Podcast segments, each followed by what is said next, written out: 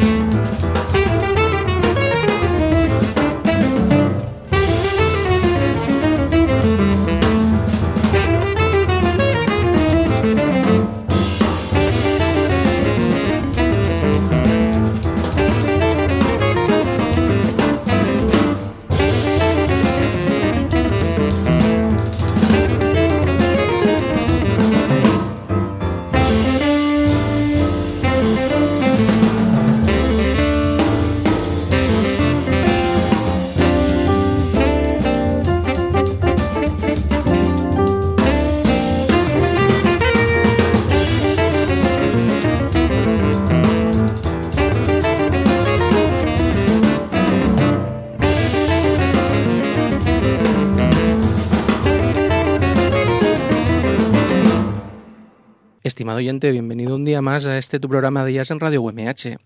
Soy Elas García y hoy tenemos a Gemma en los controles. Eh, hoy vamos a entrevistar a un, a un guitarrista, a un guitarrista que ya había sonado aquí en este programa, aunque él posiblemente igual ni, lo, ni lo, sabe. Sonó cuando, cuando entrevistamos a, Sabina Witt, eh, que nos trajo esa mm, preciosidad de, de, disco que era Chiquilladas Pintorescas, ese homenaje a, Eric Satie eh, y ahí el, guitarrista era Joel, Joel Moreno Codinax, quien está al otro lado del, teléfono. Muy buenas Joel y gracias por pasarte por Yasteca Podcast. muy buenas y vaya, un placer para mí pasar por aquí. Ajá. Eh, como decía, sonaste cuando, cuando trajimos ese, ese disco de, Sabina Witt, un, un, proyecto muy, muy interesante y muy divertido. Sí, la verdad es que, bueno, el proyecto es fantástico y además es que nos lo pasamos muy bien haciéndolo, grabándolo, muy original y parece ser que, tiene vida, todavía tiene vida. El otro día eh, hablé con Sabina y hay más cosas programadas, o sea que todavía vive. Fenomenal, fenomenal. Esos proyectos está chulo que, que se mantengan en el tiempo. Pero hoy te traíamos aquí porque, porque nos, ha, nos ha llegado a través de, de Underpool eh, nos ha llegado tu último disco, eh, lanzado a finales del, del, año pasado, a finales de 2017, eh, que se llama Songs for Midnight Dancers. ¿Es que, es que el, jazz solo puede ser por la noche o cómo, cómo va esto? sí, la verdad es que es un tópico del, que, del que se abusa y mira, se abusa tanto que incluso los músicos de jazz lo ponemos en, el título de nuestros discos. Pero sí, es como el imaginario de la noche y, del jazz están como, como muy unidos, la verdad. Y se me ocurrió este título porque las composiciones que estaba haciendo, pues de alguna manera están inspiradas en, en esto, en la capacidad que tiene la música de moverte, de moverte por dentro, por eso lo de dancers, de bailarines, y de la noche, porque realmente el jazz es una música que, se, se, escucha por la noche y se, se, oye bien por la noche. Por la mañana escuchar jazz realmente curioso. es diferente, es diferente. Yo, yo, yo de hecho, eh, hace, hago, hago eh, fotografía de ellas eh, y cuando voy a un concierto de estos en sesión de domingo por la mañana o con la luz, es que no es igual, no es igual. Con la luz solar no, no es lo mismo, no es lo mismo. sí, la verdad es que no hay, es como que hay algo que falla, no sabes exactamente qué, pero hay algo que falla, sí, tienes razón. Muy bien. Háblanos un poco cómo, cómo surge este proyecto, ¿por qué te planteas grabar este disco? Pues em, este disco básicamente es la es, es, un, es un placer que, que, me, que me doy, que me di a mí mismo, porque son, son mis composiciones y son es un grupo con que toco con la gente que yo he escogido, que son los músicos que de Barcelona, que me gustan más de cada instrumento y que los he reunido en, en, este disco y en, y en, mi grupo. Y entonces es como el sitio donde doy toda la libertad, me doy toda la libertad a mí mismo para, para componer y para tocar lo que quiero oír y lo que, lo que quiero tocar. Entonces es, es, vaya, es un, es mi sitio. Eh, comentas, hablas de los músicos que te acompañan, vamos, vamos a citarlos, que si no luego se nos, se nos, se nos enfadarán, claro. A ver, está eh, Jordi Santanach al, al saxo tenor, Alejandro Di Costanzo al piano, Oriol Roca al contrabajo y Santi Colomera a la batería. La primera pregunta que me surge, y perdona mi ignorancia, ¿este Oriol Roca al contrabajo es el mismo Oriol Roca que toca también la batería?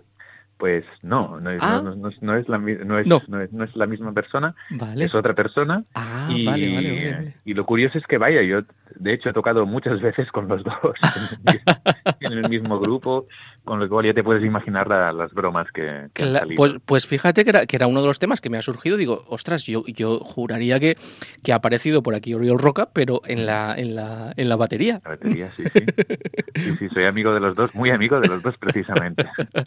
pues todos, todos han aparecido, todos estos acompañantes han aparecido en diferentes, en diferentes proyectos, eh, pues con el de Vincent Martí, por ejemplo, Alejandro Di Costanzo. Eh, Oriol Roca y, y, Santi también estaban en el, en el proyecto de, Sabina. Eh, y en algún otro proyecto. Háblanos de estos acompañantes, ¿por qué, los eliges y, cómo son ellos?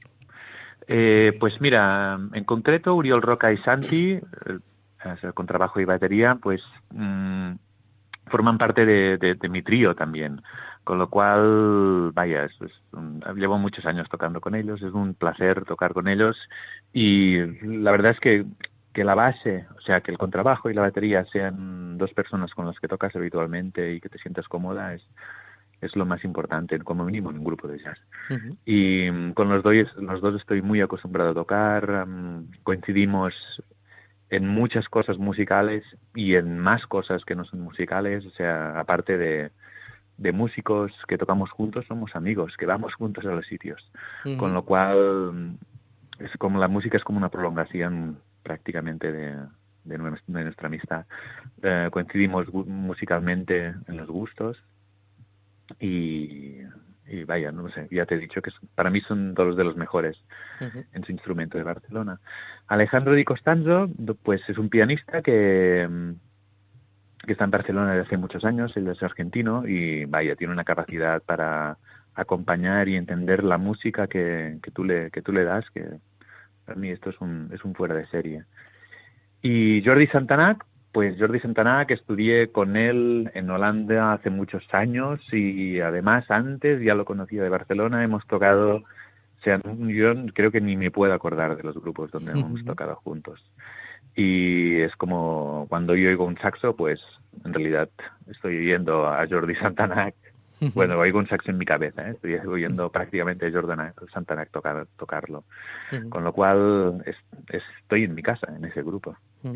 ¿Este es el segundo disco, si no tengo mal entendido, con, el, con este quinteto?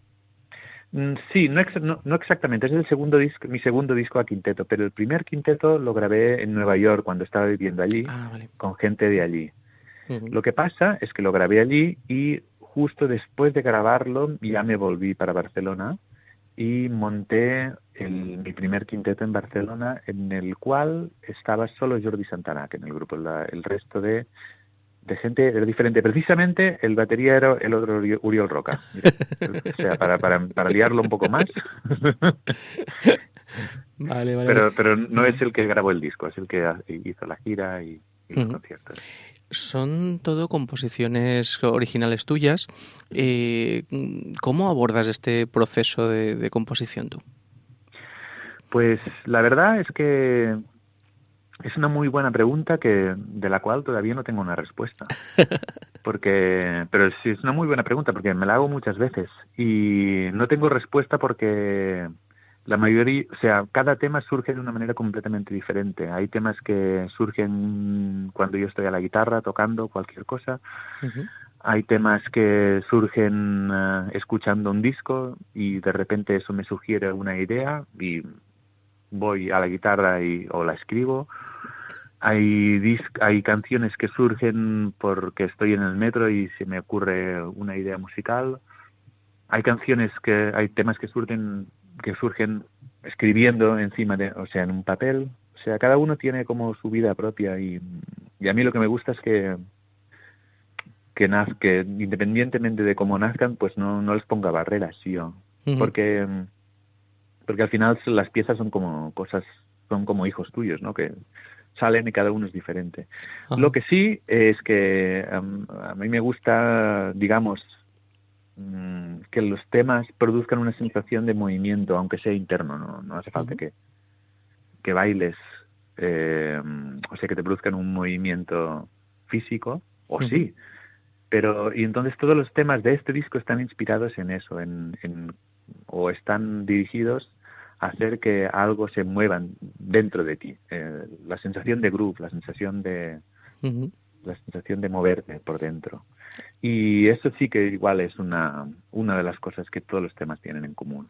Ah, precisamente iba a preguntarte por esto, por el, por el groove, porque en las notas del, del, álbum lo, lo comentas que, que, escuchas música muy diferente, como, como, como la inmensa mayoría de nosotros, pero que, que todas las músicas que te llegan, eh, lo que tienen en común es el, es el groove, ¿no?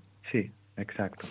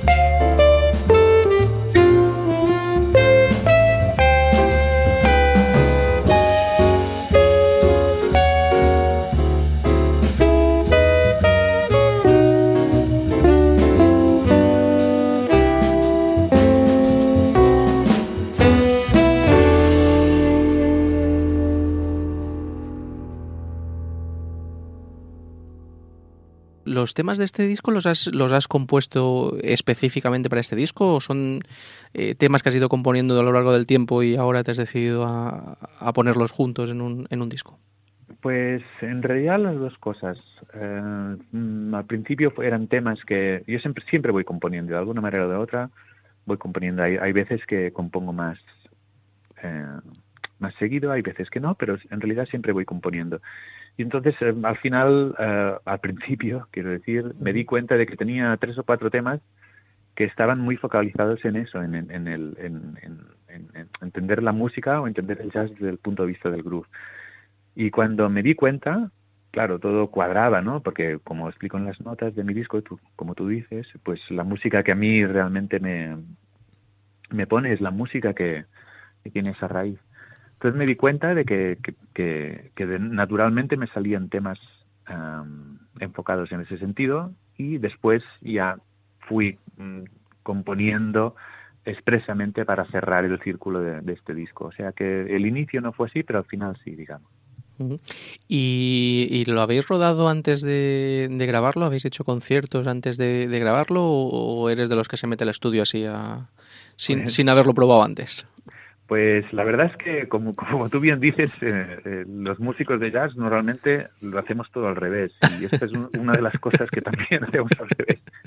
Y es que sacamos el disco antes de, tocarlo en directo, o sea, antes de, de probar las cosas y muchas veces los ensayos son directamente los conciertos. Pero eh, por suerte este disco fue exactamente al revés. Los temas estaban hechos, la mayoría de temas estaban hechos, eh, con el quinteto estábamos tocando, o sea que tuvimos la oportunidad de probar estos temas en directo e irlos cambiando mientras se iban tocando ellos mismos. Ah. Con lo cual, cuando fuimos al estudio fue bastante fácil y bastante fluido todo. De hecho, creo que grabamos todo el disco en, dos sesiones directamente. O sea que fue como ir, tocar, se ha acabado. Porque ya, ya los temas habían, habían ido creciendo, ¿no? En, ya sabíais cómo, cómo afrontarlos. Claro, ya estaban. Y de hecho, y además como los temas van cambiando, pues eh, los pudimos grabar en un momento que, que, estaban asentados, que todavía están cambiando y estaban cambiando pero estaban los pudimos grabar en un, momento que estaban asentados, o sea que pues esto fue fantástico. ¿Y qué tal, qué tal está siendo la, respuesta porque del público? Porque cuando, cuando haces una búsqueda de Joel Moreno, Songs for Midnight Dancers, eh, veo que, que, habéis tocado en bastantes, en bastantes sitios, tanto, tanto del sur, Jazz, Jazz, Classic Jazz, eh, como, como por ahí, por, por Barcelona. ¿Qué tal, ¿Qué tal está funcionando? Pues la, verdad es que, la verdad, muy bien, la respuesta es muy buena. Eh, la única lástima es que es, una música que es difícil de que tenga continuidad a nivel de conciertos. y, mm, pero estamos ahí, estamos luchando y como tú dices, hemos tenido la oportunidad de tocar en muchos sitios y la respuesta por ahora está siendo muy buena. Em, lo que pasa es que a los músicos lo que nos gusta es tocar, con lo cual si le preguntas a un músico te dirá que nunca tiene suficiente. y no tengo suficiente. A mí me gustaría tocar cada día esa música y que fuese evolucionando. Y, en eso estamos, en, hacerlo cada vez más y todavía más. Eh, han pasado unos meses desde que lanzaste el, disco. Eh, ¿Cómo está evolucionando el quinteto? Eh, ¿Los sigues manteniendo o cómo...? Sí, lo sigo, lo sigo, manteniendo. Justo, mira, hace dos semanas presentamos el disco en Terrassa, en la Nueva Yascada, que es un sitio fantástico para, no sé si de estado. Pues es uno de los sitios que tengo ahí apuntado junto con el, con el Sunset de Girona, apuntaicos ahí de, de cuándo tengo que aparecer por allí. Sí. Pues mira, en los dos últimos conciertos fueron precisamente en el Sunset primero y en la Nueva que has acertado. Y la Yascava es un sitio maravilloso, es, un, un, es un sitio preparado para, para tocar jazz y con la acústica buena, con el escenario fantástico, la gente le gusta la gente va a oír jazz allí. y, la verdad es que justo hace nada, hace dos semanas tocamos allí. el, jazz eh, mm, como músico se disfruta más en, escenarios de este tipo mm, pequeñitos eh, y donde la gente va a escucharlo o en, o en, o en, escenarios más grandes. Si quieres que te diga la verdad, vaya, no sé, ¿eh? yo creo que yo con todos los músicos de, de, jazz que he hablado, o sea, la opinión es que yo creo siempre la misma. El jazz es una música que tienes que oír cerca. No, no, no tienes prácticamente sentido oír un concierto de jazz desde un sitio donde el escenario está a no sé cuántos metros y el músico está a no sé cuántos metros y, y hoy es la música a través de un altavoz recogida por un micrófono. Prácticamente es que se puede hacer ¿eh? y se hace muy bien y hay sitios que, que lo hacen muy bien y que es fantástico, pero ese mismo sitio, ese mismo concierto en otro sitio donde tú puedas oír las notas que te vienen directamente, llegan directamente a la oreja sin pasar por ningún filtro y ves al tío tocando delante tuyo, es que es, incomparable. Es otra sensación y es mejor. Yo desde luego que como, como escuchante de, de, de jazz eh, la verdad es que mm, cada vez me cuesta más ir a ir a, a, sitios así con, con, escenarios grandes donde estás sentado en unas sillas muy, muy ordenaico y, todo, pero lo tienes a los músicos tan lejos que no, no les ves sudar, no les ves caer la gota de sudor. Es, eh, es diferente. Nosotros, nosotros aquí por esta zona tenemos el Refugio Jazz Club y, ahí es donde, donde nos gusta escucharlo, por eso estás a, varios palmos de los, de los músicos y, ellos, y ellos de ti. Toca el, el, justo el año pasado tocamos en el refugio con el quinteto. Pues ese me lo perdí, cachis. ese pues sí, sí. Es, lo, lo, que pasa es que los, los, escenarios grandes y los festivales grandes pues son capaces de llevar a, a, a, grandes figuras porque las porque pueden pagar. Claro. Ah, y entonces es, es como una especie de, de contradicción, ¿no? Puedes ver a a Pat Metheny pues tocar en un escenario grande y no lo puedes ver a tocar en un sitio pequeño. Y sería, y realmente haría la diferencia. ¿eh? Muy bien. Eh, quería, por último, hablar un poquito de, del sello Underpool. Mm. Eh, ¿cómo, ¿Cómo se lo hacen estos de Underpool para, para, para fichar a tantos talentos? Porque la verdad es que en, en los últimos par de años nos han mandado unos proyectos interesantísimos. ¿cómo, ¿Cómo funcionan estos de Underpool? Pues la verdad es que funcionan con mucho amor. Y el, o sea, Underpool lo montó Sergi Felipe, que es un saxofonista de, de, Barcelona, y Pep Mula, que es un batería también de Barcelona. Los dos son músicos de jazz. Eh, cada vez somos más músicos en Barcelona, pero bueno, al final nos conocemos todos. Y, y que alguien como ellos monte algo así tan bien hecho, con tanto cariño y tanto amor, pues la verdad es que lo único que hace es que todos los músicos de jazz queremos, queremos ir allí a grabar y, y, y hacer lo que nos gusta. Nos dan libertad total, nos ayudan, nos ayudamos entre todos y, y la verdad es que con mucho amor, supongo que la respuesta es con mucho amor. La verdad es que los, los músicos últimamente estáis, estáis tomando el control de, de vuestros destinos. Porque, porque, por ejemplo, el refugio y, y Clasillas y algunos otros eh, sitios son, son asociaciones hechas por músicos eh, para que podáis tocar los músicos. Y, y, eso, pues por ejemplo, en el refugio, por muchos de los músicos que hablamos después del concierto o antes del concierto, eh, nos indican por eso, que se nota que, que, son los propios músicos los que gestionan aquello y los que saben qué es lo que pueden esperar. Y luego también cada vez más hay, hay sellos que, que, son, que son lanzados por, por los propios músicos, lo cual está, está muy bien. Eh, bueno, pues no sé si, si se me olvida alguna cosa, ¿quieres algo, añadir algo más, eh, Joel? Mm, no, bueno, esto que decías de, de las aso asociaciones, uh -huh. nosotros desde Cataluña Claro, hay pocas asociaciones en Cataluña, ¿eh? como, uh -huh. como estas, y la verdad es que lo miramos con una, con, con una admiración y con un respeto fantástico, sobre uh -huh. todo lo, lo, que está pasando en Andalucía o lo que o lo de Alicante, del refugio. Uh -huh. La verdad es que es una cosa muy buena con lo mira y, y, y, cada vez todos los músicos, hay muchos músicos de Barcelona que han ido a tocar por el sur, por el refugio. Y la verdad es que estamos, vaya, encantadísimos de que eso suceda y para nosotros es una admiración, es una realmente una una cosa fantástica. Mm, igual por ahí por Barcelona ha surgido menos porque ya hay algunos sitios para tocar, no digo que haya muchísimos, pero, pero ya hay algunos para, para tocar, pero claro, por esta zona es que no había nada. Sí, sí, pero to todas las cosas supongo que salen por una por, por alguna razón, sí, sí, pero la verdad es que tendríamos que hacer algo así, aunque hay más sitios, la verdad es que tendríamos que hacer aquí porque es, bueno, para mí es una inspiración ver eso. Ajá. Fenomenal, pues nada, ya, ya tenemos faena. Sí, exacto. Fenomenal, Joel. Oye, muchas gracias por haber, haberte pasado aquí. Ha sido un placer entrevistarte y mantenernos informados de, de, futuros proyectos para que los sigamos contando a nuestro estimado oyente.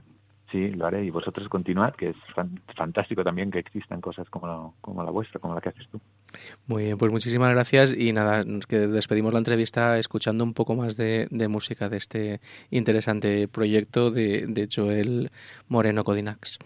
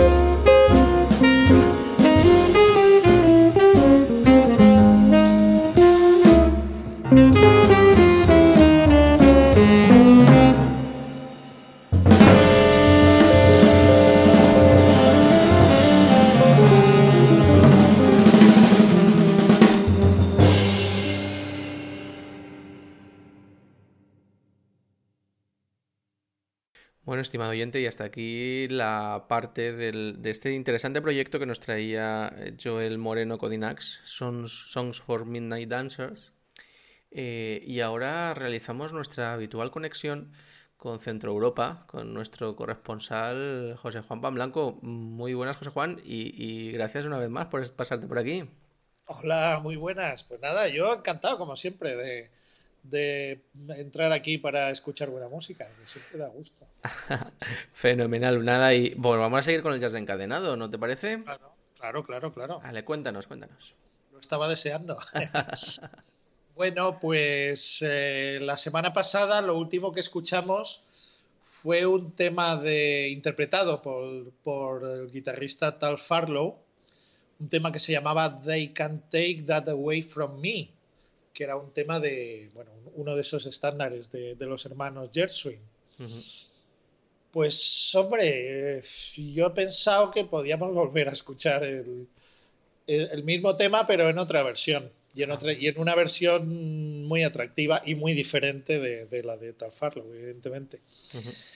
Es de un disco del año 56 que grabaron mano a mano nada más y nada menos que Ella Fitzgerald y Louis Armstrong, eh, que fue el, primero de, una serie de tres discos que grabaron para el sello de, Norman Granz, Verve Records. Y bueno, pues, eh, ¿qué se puede decir? Ella Fitzgerald y Louis Armstrong ya es como una garantía de que la cosa va a estar muy bien. Y además, si a esto le añadimos que los que le acompañan son el cuarteto de Oscar Peterson, pues mucho mejor todavía, porque ahí estaban Oscar Peterson al piano, Ray Brown al bajo, Herb Ellis a la guitarra y Buddy Rich a la batería. O sea que, que la cosa tiene todos los ingredientes para que suene estupendamente bien. Y nada, pues lo vamos a poder comprobar ahora mismo.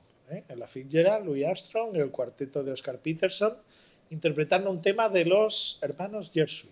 They can't take that away from me.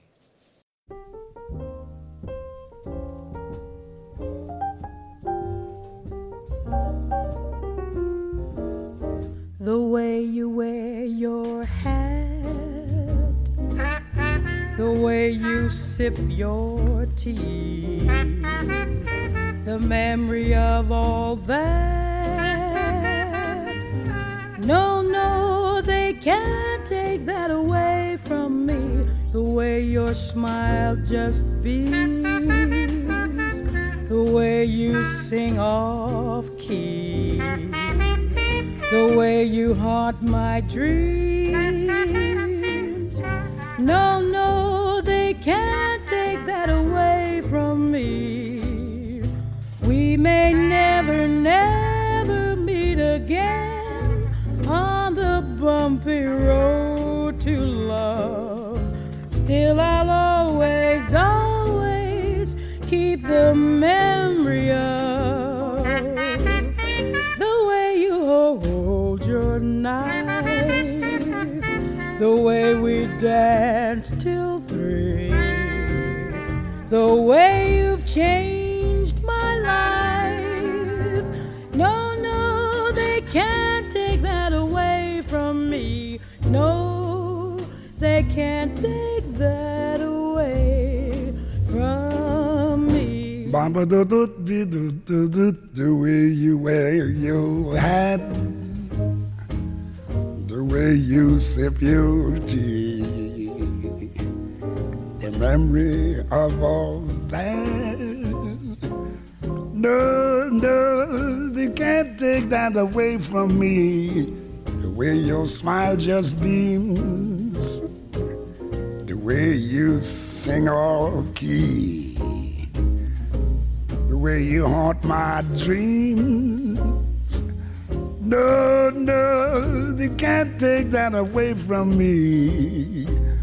We may never, never meet again on the bumpy road to love. Still, I always, always keep the memory of the way you hold your knife way we danced till three the way you changed my life. No, no, they can't take that away from me. No, they can't take that away from me. Swing it, boys.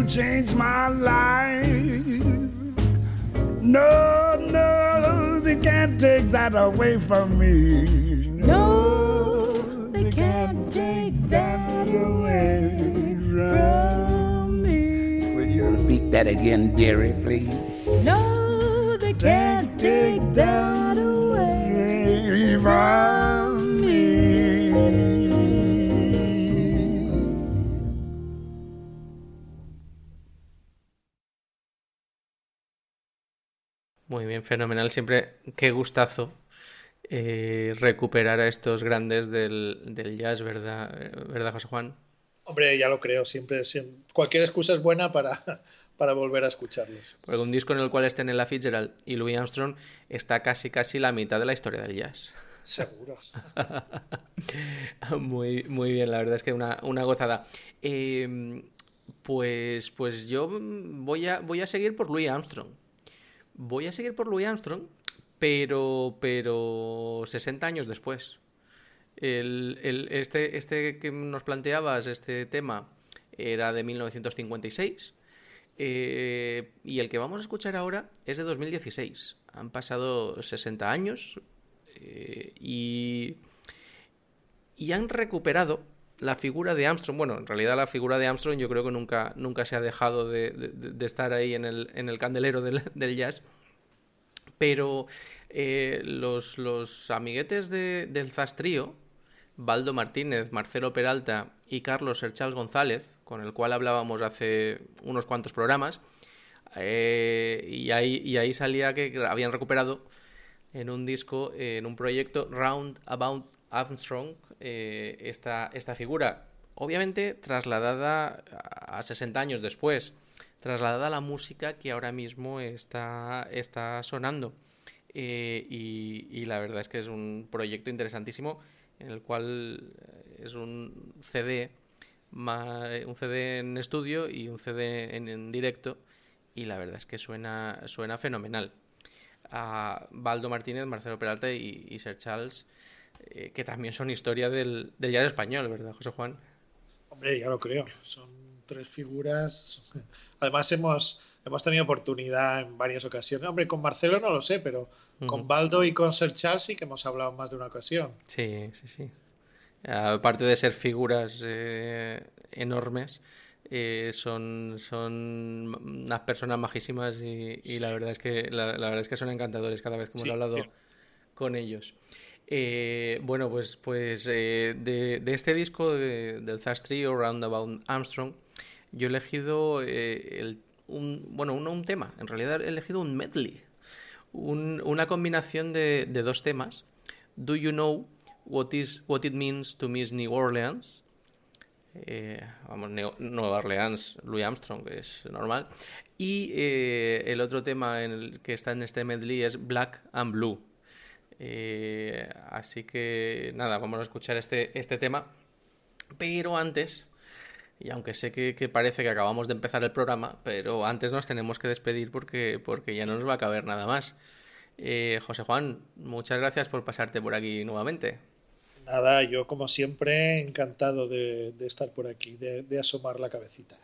Fenomenal. Estimado oyente, soy Alex García, esto ha sido el Yasteca Podcast eh, y como siempre te digo, disfruta del jazz con yasteca.com. Te dejo con este medley del Zastrío. Disfruta y hasta el siguiente programa.